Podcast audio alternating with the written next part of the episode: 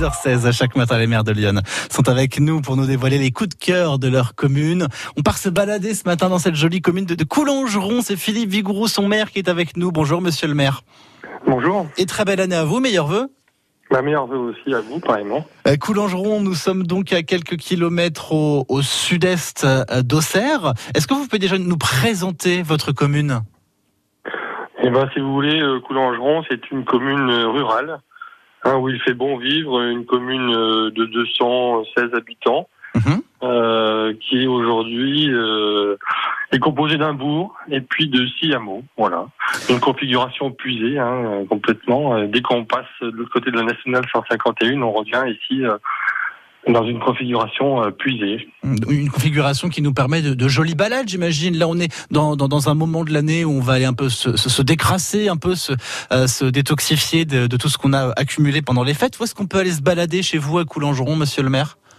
Alors c'est très simple, il suffit de garer sa voiture euh, sur un petit parking dans le bourg et puis après euh, vous pouvez faire le circuit qu'on appelle le circuit de lavoir puisque chaque hameau est doté d'un lavoir. Donc ça vous permet de faire tout le tour de la commune en passant euh, bien évidemment euh, devant le fameux château de Chry, hein, qui est un château du fin 19e. Mhm. Il y a un très beau château avec euh, des terrasses entourées de buis, un pigeonnier et puis une orangerie. Voilà. J'ai Oui. le sentiment, quand vous nous en parlez, monsieur le maire, que euh, cette commune, certes euh, euh, rurale, peut-être petite par la taille, est grande par, par la qualité de son patrimoine. Oui, on peut dire ça, oui, complètement, oui.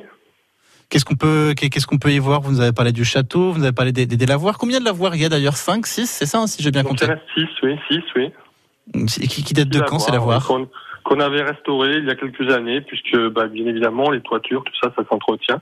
Mhm. Et donc on avait refait un peu ce, ce patrimoine-là euh, il y a quelques années.